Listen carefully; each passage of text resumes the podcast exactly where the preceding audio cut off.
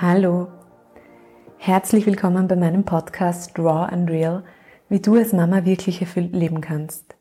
Mein Name ist Ruth, ich bin Gründerin des Mastermom Coaching Programms für Mütter und ich freue mich sehr, dass du heute hier bist. Auf diesem Podcast geht es um dich und wie du mit viel Leichtigkeit und Energie Mama sein kannst. Diese Woche war die Baby Loss Awareness Week. Als ich heuer auf meinem Podcast Redaktionsplan das Thema Fehlgeburt geschrieben habe, da habe ich wirklich nicht mal im Traum daran gedacht, dass es meine eigene sein würde, über die ich erzähle. Aber so hält dieses Jahr 2020 wohl wirklich viele Überraschungen bereit und nein, nicht alle davon sind schön.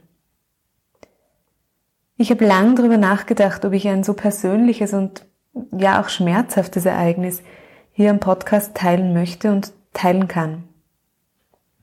Und irgendwie war die Antwort dann sehr schnell klar. Ja.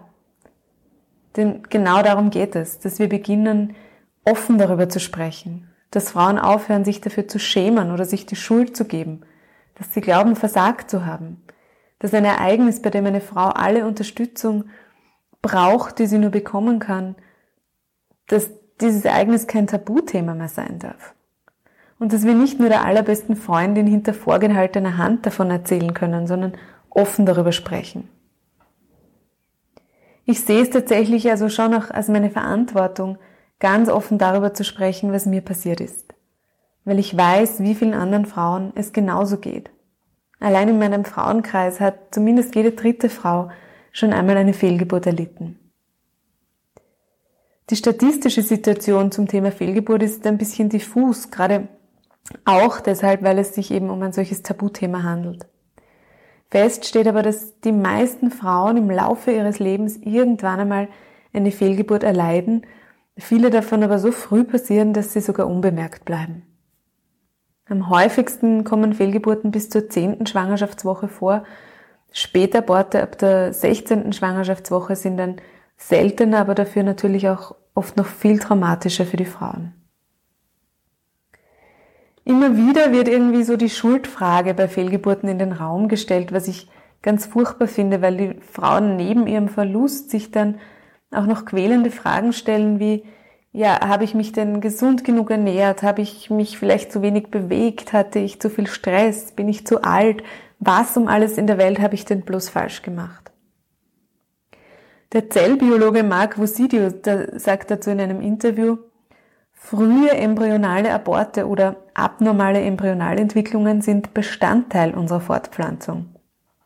Und nach seinen eigenen Erfahrungen und auch anderen Studien überleben etwa nur 30 bis 50 Prozent aller befruchteten menschlichen Eizellen die ersten fünf bis sechs Tage, man nennt das der Präimplantationsentwicklung.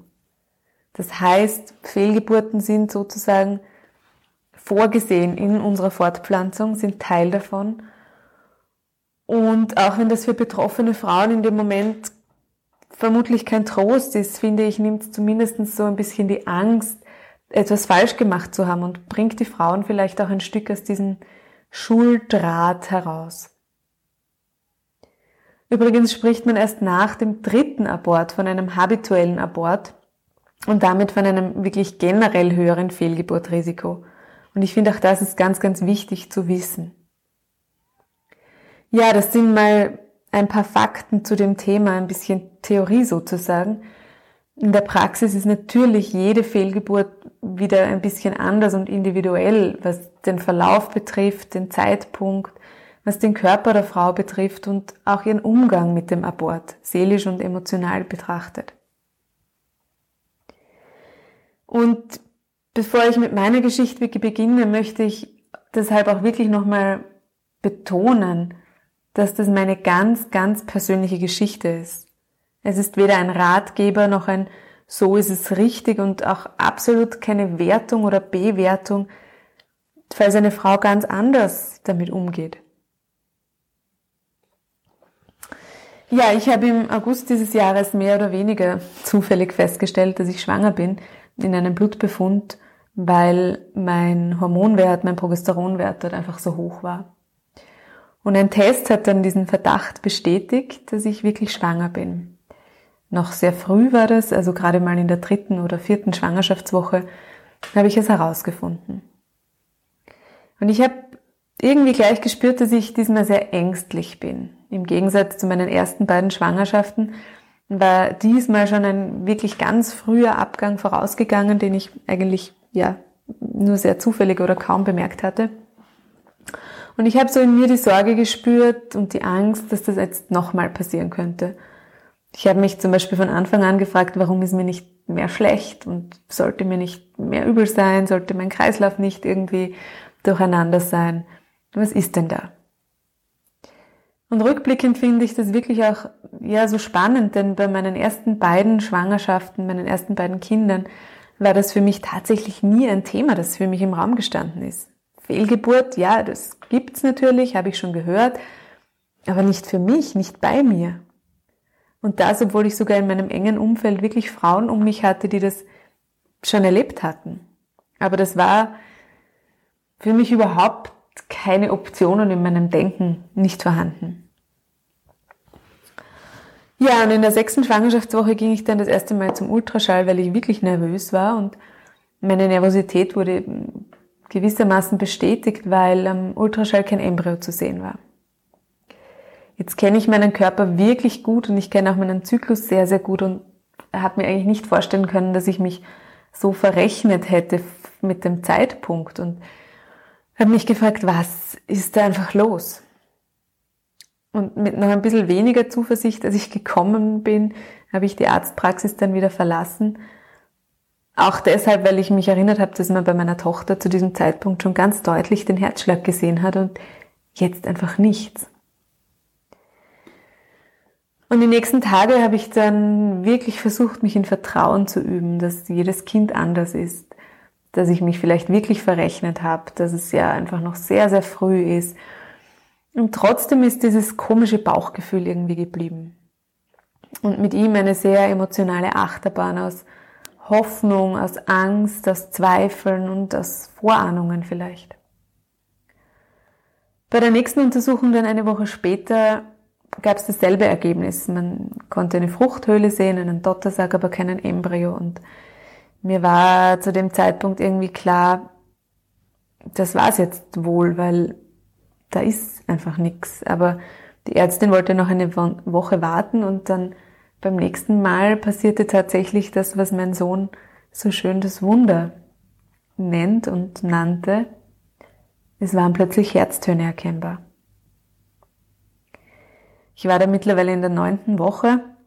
Der Embryo entsprach aber größenmäßig maximal so der sechsten Woche und es hieß wieder, wir müssen einfach noch warten. Und dieses Warten hat mich wirklich wahnsinnig gemacht, hat mich,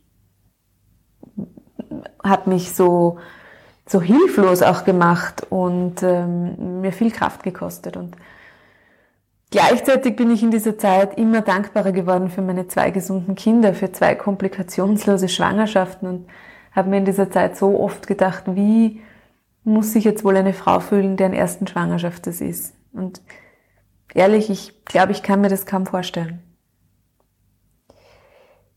Ja, noch eine Woche später gab es dann sowas wie Erleichterung und, und Aufatmen, weil der Embryo gewachsen war und man wirklich Herztöne am Ultraschall auch sehen konnte. Und ich habe mich natürlich unglaublich gefreut und trotzdem gleichzeitig ist so dieses Gefühl in mir geblieben, irgendwas, irgendwas stimmt da nicht. Und tatsächlich sollte sich mein komisches Bauchgefühl leider bestätigen weil beim nächsten Kontrolltermin waren keine Herztöne mehr sichtbar. Und auch wenn ich irgendwie befürchtet hatte, dass sowas kommt, war es trotzdem ein unglaublicher Schlag für mich. Und ein Zweitbefund im Krankenhaus hat dann leider den ersten Befund bestätigt, ein sogenannte, eine sogenannte Missed Abortion, also eine verhaltene Fehlgeburt. Das heißt, wenn der Embryo aufhört, sich weiterzuentwickeln, aber nicht sofort eine Blutung eintritt und der Körper die Schwangerschaft abstoßt. Ja, als mir die Ärztin das im Krankenhaus mitgeteilt hat, in diesem dunklen Ultraschallraum zwischen lauter Babyfotos und Geburtsanzeigen um mich herum, da ist dann plötzlich alles aus mir herausgebrochen und ich habe endlich begonnen zu weinen. All die Sorgen, die Ängste, all die Emotionen der letzten Wochen und Monate sind dann aus mir herausgeronnen und wurden nochmal verstärkt, als man wollte, dass ich im Warteraum noch auf die Ultraschallbilder warte. Und ich habe mir wirklich gedacht, welche Bilder? Ich will doch jetzt bitte bloß keine Bilder. Und ich habe dann gemerkt, ich muss jetzt raus, raus aus dem Krankenhaus, raus in die frische Luft, tief einatmen, tief durchatmen. Und draußen vor der Tür sind mir einfach nur noch die Tränen heruntergeronnen. Und als ich dann zu Hause die Tür aufgesperrt habe und mein Mann mich in den Arm genommen hat, ist endgültig so alles herausgeronnen und heraus ähm. Ja? Die Trauer, die Enttäuschung, zerplatzte Hoffnungen, Schmerz. Und ich habe mich dann einfach ins Bett gelegt und geweint, ganz heftig und schmerzvoll alles rausgeweint, was da gerade so wehgetan hat. Und irgendwann ist es ruhiger in mir geworden und die Müdigkeit ist gekommen und ich habe einfach ganz lange geschlafen. Und als ich wieder aufgestanden bin, ist es mir wirklich besser gegangen und ich habe gespürt, wie wichtig es war, dieser Traurigkeit all den Raum zu geben, den sie braucht, den sie immer wieder brauchen wird vielleicht. Denn noch ist dieses Ergebnis auch nicht abgeschlossen. Ich habe mich im Krankenhaus noch ganz klar gegen eine Curettage, also gegen eine Ausschabung oder eine Absaugung entschieden. Für mich, und das möchte ich hier wirklich nochmal ganz, ganz deutlich betonen, ist es wirklich eine persönliche Entscheidung, die jede Frau für sich trifft, wie es es sich für sie richtig anspürt. Für mich war es eine Horrorvorstellung unter Narkose, meine Gebärmutter sozusagen leergesaugt zu bekommen und allein der Gedanke daran hat mir einfach Angst gemacht. Und deswegen habe ich mich natürlich in Absprache mit meiner Ärztin dazu entschlossen, meinem Körper die Zeit zu geben, die er braucht, um diese Schwangerschaft auch körperlich zu beenden. Es gibt auch die Möglichkeit, diesen Vorgang medikamentös zu beschleunigen. Ich aber habe das Okay der Ärztin bekommen, zu warten, weil ich einerseits weder Schmerzen hatte und keine Beschwerden und zweitens der Embryo auch noch sehr, sehr klein gewesen ist. Für viele Frauen ist genau diese Vorstellung eben mit ihrem verstorbenen Baby im Bauch sozusagen ähm, zu sein so belastend, dass sie diesen Zustand schnellstmöglich beenden möchte. Und auch das kann ich absolut nachvollziehen. Für mich persönlich war es eben andersherum eher furchterregend, dass mein Körper jetzt hergeben soll, wofür er noch nicht ganz bereit ist. Aber das sind so individuelle, tief persönliche Entscheidungen, dass es hier kein richtig oder falsch gibt. Und selbstverständlich muss es auch medizinisch bitte, bitte immer abgeklärt und begleitet werden. Und darf nicht im Alleingang entschieden werden. Bis der Hormonwert dann, also das HCG, vor allem das Schwangerschaftshormon sinkt und der Körper alles wieder ausstoßt, kann es übrigens durchaus zwei bis vier Wochen dauern, in denen sich manche Frauen auch wirklich noch sehr schwanger fühlen können.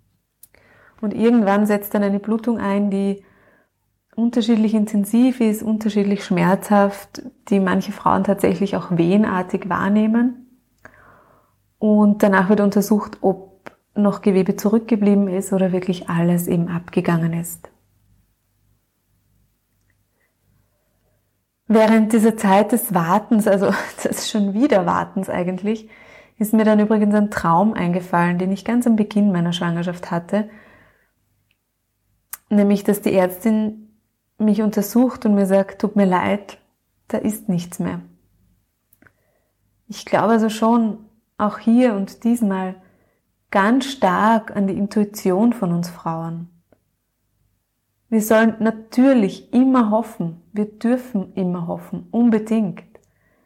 Aber ich für mich heute weiß, dass ich es eigentlich von Anfang an gespürt habe und das einfach zu akzeptieren, was ich fühlte, nur unglaublich schwer war für mich. Immer wieder hören Frauen nach einem Abort dann, es war sicher besser so, dass es so kam und der Körper hat sicher gewusst, was er tut und vermutlich wäre das Kind einfach behindert gewesen. Aus medizinischer Sicht ist es sicher richtig und auch ganz bestimmt gut gemeint, als Trost oder auch vielleicht als Erklärung. Fest steht aber trotzdem, wir wissen es alle nicht, niemand von uns. Und manche Frauen fühlen sich durch diese Möglichkeit getröstet und manche macht es erst recht traurig. Deswegen ist es ein Thema, das so viel Achtsamkeit erfordert, vor allem auch in der Kommunikation. Genauso wie der Satz, ja, Gott sei Dank haben Sie aber schon zwei. Auch dieser Satz war ganz bestimmt gut gemeint und natürlich bin ich gerade jetzt dankbarer als je zuvor für meine zwei gesunden Kinder. Aber in dem Moment war das für mich so, wenn, wie wenn sich jemand den Finger abschneidet und ich sage ihm dann, ach, aber du hast ja eh noch neun Finger, so schlimm ist es ja nicht. Ich finde, für manche Ereignisse, da muss es auch einfach nicht sofort Worte geben oder Erklärungen. Das ist ganz schwer für uns Menschen und sehr ungewohnt, aber ich finde, es darf einfach auch nur mal traurig sein und auch einfach mal scheiße. Und auch ich musste und muss das gerade noch so sehr lernen, dass ich manches eben nicht verstehen kann oder noch nicht verstehen kann. Denn ich glaube tief dran, dass es im Leben für alles einen guten Grund gibt. Auch nach dieser Fehlgeburt glaube ich daran. Und irgendwann werde ich es verstehen, da bin ich wirklich ganz im Vertrauen. Für mich, und das ist wieder ein ganz, ganz persönlicher Ansatz, hat schon jede Seele, die hierher kommt, einen Auftrag, einen eigenen Weg, vielleicht ja eine Bestimmung, wenn man so möchte. Auch wenn das für manche schwerer zu fassen ist. Und ja, das ist sicher ein spirituellerer Ansatz als die Genetik und Chromosomenstörung, aber für mich ist es stimmig und auch hier darf und soll jede Frau den Weg wählen, der ihr am meisten hilft und der die Situation gerade leichter macht. Was immer gut tut, ist in dem Fall das Richtige und das eine schließt das andere im Übrigen auch gar nicht aus. Ja, was hat mir geholfen oder was hilft mir in dieser Zeit? Ich habe wirklich sehr vielen Menschen aus meinem nahen Umfeld und meinem Freundeskreis von diesem Abort erzählt. Einfach deshalb, weil ich einerseits gespürt habe, es macht das Erlebte für mich fassbarer, greifbarer. Es tut mir gut, es zu wiederholen, es auszusprechen. Und weil ich auch keinen Grund sehe, nicht darüber zu sprechen. Das Thematisieren, das war für mich auch so ein klarer Schritt, um sämtlichen möglichen inneren Vorwürfen oder Zweifeln in mir entgegenzulenken. Ja, das ist mir passiert. Ja, es tut weh und es macht mich traurig. Und trotzdem ist es gleichzeitig auch okay und ich werde einen guten Weg für mich finden, dieses Erlebnis in mein Leben zu integrieren. Auch wenn ich gerade jetzt noch nicht weiß, wann und wie, auch das ist okay. Und ich finde, auch das ist so ein wichtiger Punkt. Jede Frau braucht ganz individuell viel Zeit, um mit dem Erlebten umzugehen. Das hängt natürlich auch mit den Umständen ab, mit der Unterstützung, die sie erfährt. Das können Wochen sein, Monate und ja auch Jahre. Was mir auch sehr geholfen hat, ist, dass ich meine Familie sehr eingebunden habe. Meinen Mann natürlich, aber auch die Kinder. Wir haben ihnen wirklich von Anfang an von der Schwangerschaft erzählt und später auch von der Fehlgeburt natürlich kindgerecht und verständlich, aber mir persönlich war es unglaublich wichtig, meinen Kindern nichts vorspielen zu müssen oder sie irgendwann vielleicht bei einer Familienaufstellung in 20 Jahren entdecken zu lassen, hey, da, da gab es ja noch jemanden, wenn auch nur ganz kurz. Wir haben also wirklich sehr offen miteinander geredet und ich habe all ihre Fragen so gut ich konnte beantwortet, auch die schmerzhaften wie, ja, wo ist denn das Baby jetzt? Wir waren gemeinsam traurig und so wie wir uns halt am Anfang auch gemeinsam gefreut haben. Und für mich war dieser Prozess wirklich unglaublich wichtig und ich würde das mit meinen Kindern wieder so machen. Natürlich kommt es auch da auf das Alter der Kinder an und wie das für einen persönlich ist. Aus meiner Sicht werden Dinge für Kinder nur dann traumatisch, wenn sie nicht zuordnenbar oder gar nicht verständlich sind. Und ich durfte in dem Fall von meinen Kindern auch wieder lernen, wie viel selbstverständlicher Leben und Tod in ihnen noch verankert ist. Dass es ganz natürlich ist, dass es beides gibt und dass das auch wirklich in Ordnung ist. Ich habe mich auch bewusst dafür entschieden, mich in diesem Prozess des Abschiedes und des Loslassens begleiten zu lassen und es nicht alleine schaffen zu müssen. Ganz egal, ob ich es alleine schaffen kann. Das Gespräch, das ich mit Judith Traunig, ähm, Therapeutin für traumatische Geburtserlebnisse, geführt habe, das hat mir unglaublich gut getan. Weil das Vertrauen in mich und in meine Ressourcen und ja, in meine Stärke wieder sehr gestärkt hat. Und ich hatte und habe inzwischen das Gefühl, was da passiert ist, das war nicht schön und es tut wirklich weh. Aber ich weiß, ich kann gut damit umgehen und ich spüre, es hat mich, auch wenn das vielleicht ein bisschen seltsam klingt, aber es hat mich tatsächlich auch wachsen lassen. Ja, das ist meine ganz persönliche Geschichte zu diesem Thema und ich hoffe und wünsche mir, dass du sie teilst mit der Freundin, die gerade vielleicht ähnliches erlebt hat oder auch schon vor Jahren und sich immer noch schlecht fühlt dafür oder deswegen. Bitte lass sie auf jeden Fall wissen, dass sie keine Schuld trifft und dass alles, was uns geschieht, auch wieder heilen darf. Keine Frau soll und muss alleine durch solche Erlebnisse. Und auch wenn du selbst betroffen sein solltest und es dir nicht gut geht damit, dann bitte lass dich begleiten, lass dich unterstützen. Du kannst mir auch gerne jederzeit schreiben. Ich möchte mich hier auch noch ganz, ganz ausdrücklich bei den Freundinnen bedanken, die ihre eigenen Fehlgeburten und ihre eigenen Geschichten so offen mit mir geteilt haben und mich durch diese Achterbahn der Gefühle in den letzten Wochen so liebevoll und unterstützend begleitet haben. Solche Freundinnen sind in diesen Zeiten wirklich Gold wert und gemeinsam ist so vieles so viel leichter. Also danke an euch. In diesem Sinne, was immer uns als Frau passiert, sei es trauriges, traumatisches, schmerzhaftes, aber genauso auch freudvolles und schönes und die Wunder des Frauseins. Lasst uns offen darüber sprechen und lasst uns gegenseitig uns Mut machen. Schön, dass du da bist. Deine Mastermann, Ruth.